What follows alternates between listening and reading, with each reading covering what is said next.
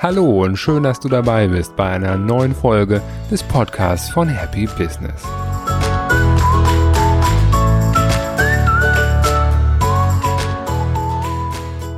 Heute geht es um Priorisierung und Fokus.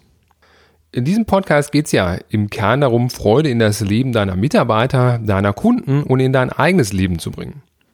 Unsere Lebenszeit, die ist schlicht begrenzt, weshalb sollten wir da irgendwas anderes akzeptieren als das höchste Maß an Glück und Freude.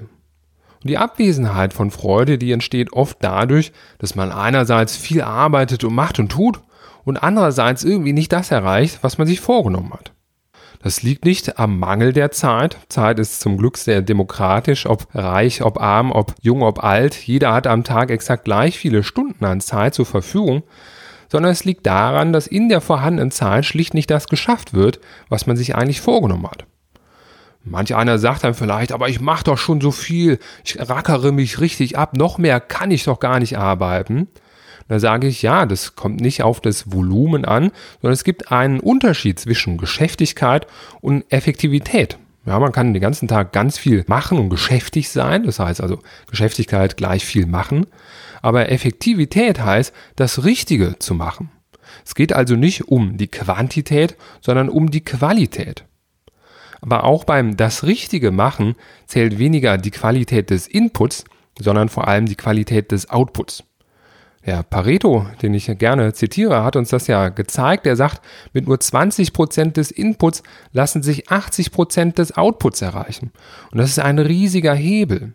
Aber viele sind dann sehr ineffizient, wenn sie 100% des Inputs erbringen. Das heißt, sie haben schon eben die 20% erbracht, die zu 80% des Outputs beitragen und wundern sich dann, dass sie die restlichen 80% des Inputs auch noch abarbeiten, aber dass dann nur noch 20% des Outputs bei rauskommen.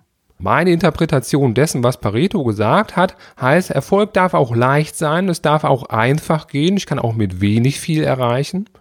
Ich weiß aber auch, dass diese Sichtweise ganz stark im Gegensatz zu dem steht, was jetzt gesellschaftlich bei uns an Annahmen so vorherrscht. Es gibt ganz viele Weisheiten des Volksmunds. Zum Beispiel sagt man, ohne Fleiß kein Preis.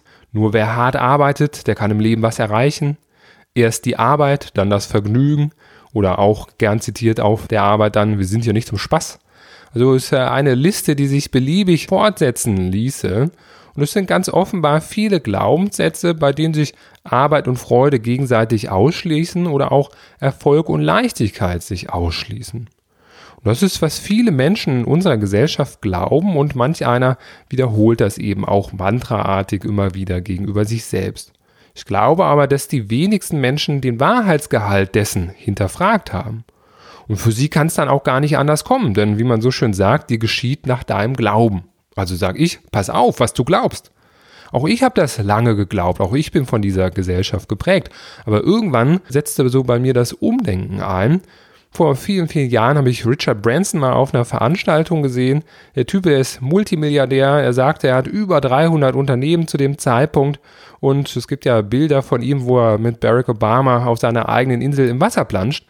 Und da habe ich mich gefragt, hängen Arbeitsvolumen und Erfolg wirklich zusammen? hängt die Härte der Arbeit wirklich mit dem Maß des Wohlstands zusammen? Bei Richard Branson zumindest äh, scheint es nicht der Fall zu sein.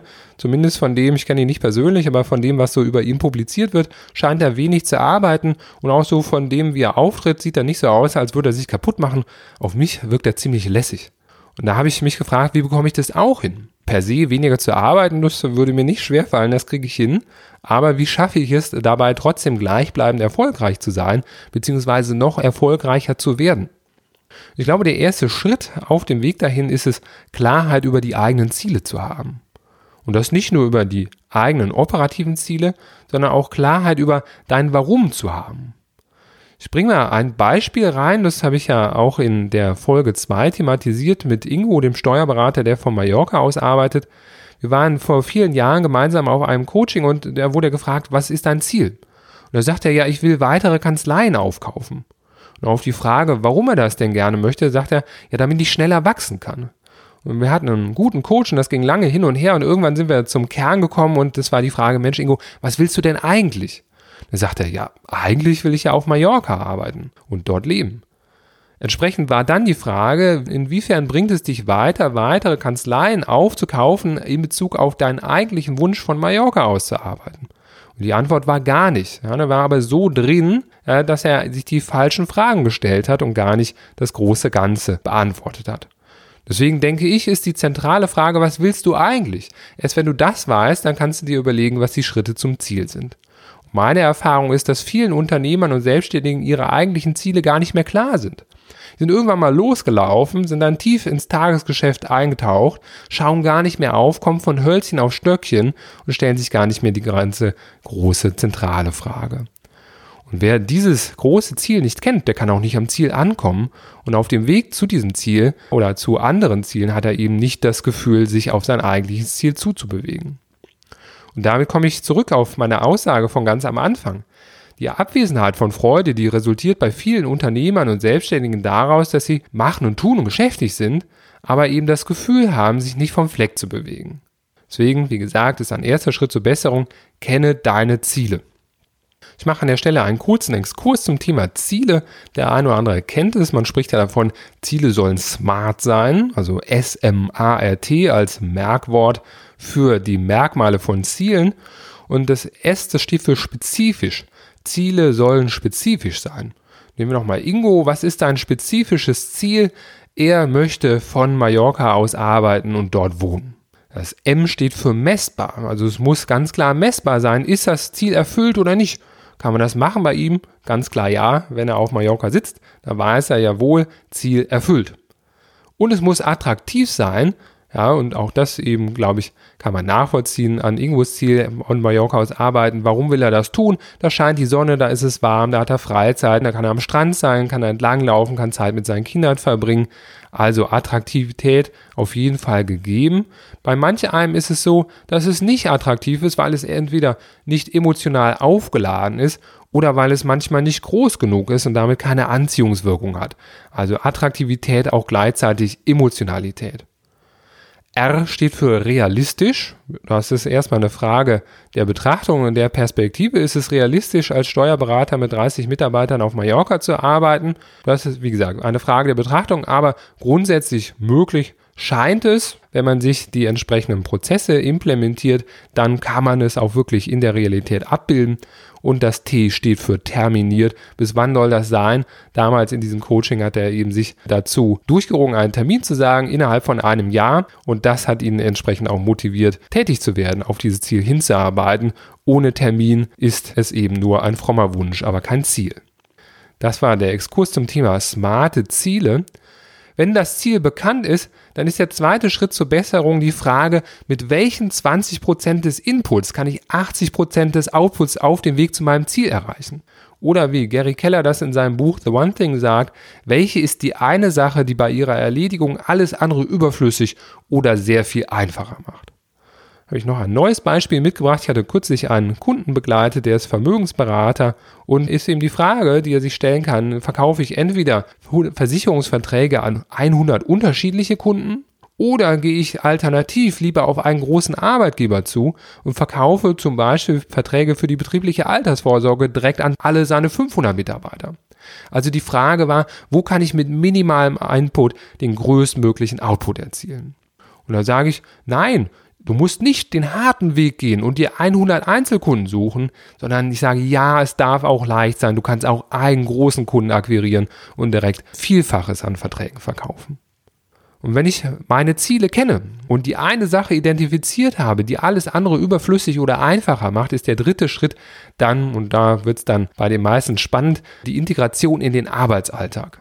Ich hatte vor vielen Jahren mal so ein kleines Heftlein, das hieß The Priority Planner und das hatte eine zentrale Frage für jeden Tag. Es war wie so ein kleiner Kalender und ähm, in jedem Tageseintrag stand eben oben drüber, welche eine Aufgabe will ich heute erledigt haben, damit sich der Tag für mich gelungen anfühlt.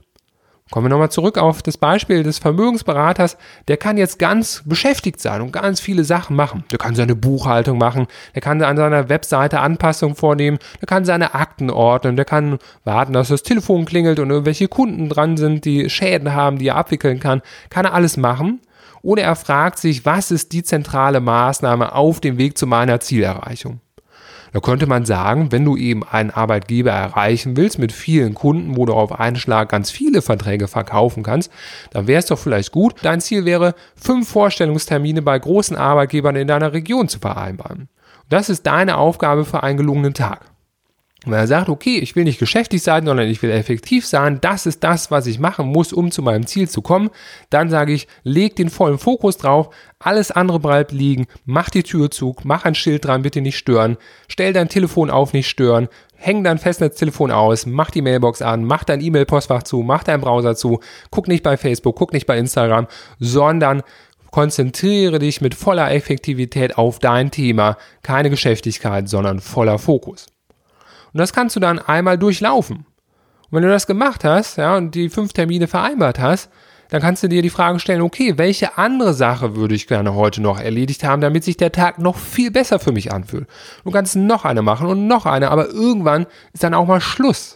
Und dann kannst du eben noch ganz viele andere Sachen machen und den Rest des Tages beschäftigt sein.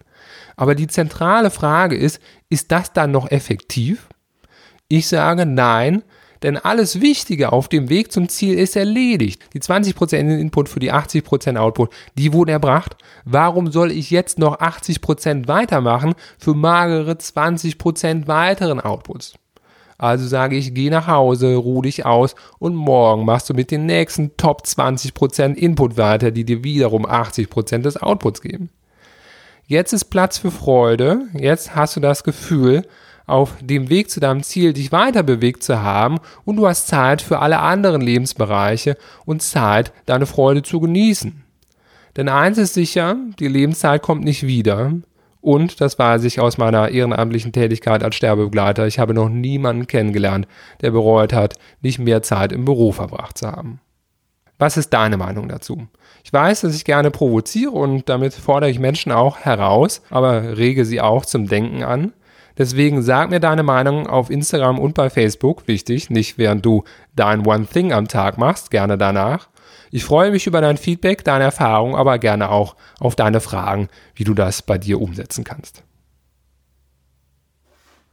Zum Ende habe ich noch einen Hinweis auf weiterführende Inhalte außerhalb des Podcasts. Ich erhalte regelmäßig das Feedback, dass Menschen sagen, Mensch Gerald, ich finde gut, was du zu den unterschiedlichen Themen im Podcast sagst, aber ich finde es manchmal einfach herausfordernd, das in meinen Arbeitsalltag zu integrieren, weil ich einfach so viele Herausforderungen habe. Hast du da nicht ein strukturiertes Programm? Zu diesem Zweck habe ich ein Webinar erstellt mit dem Titel Wie du es als Unternehmer oder Selbstständiger schaffst, sofort weniger zu arbeiten und dabei sogar noch erfolgreicher zu sein. Dieses Webinar dauert ungefähr eine Stunde und es ist ein sehr starkes Konzentrat aus viel Fachwissen und jahrelanger eigener Erfahrung. Das Webinar ist kostenfrei und unverbindlich. Du findest es auf der Seite von www.gewinner.team und dann slash Webinar oder einfach im Menü der Seite auswählen oder einfach beim Podcast in den Show Notes schauen. Da ist der Link auch zu finden. Und für alle, die mich lieber live statt auf dem Bildschirm sehen möchten, gibt es auf der Seite von www.gewinner.team slash Termine oder unter dem Menüpunkt Termine alle Daten für Vorträge oder Workshops mit mir. Das war's. Danke, dass du dabei warst und bis zum nächsten Mal.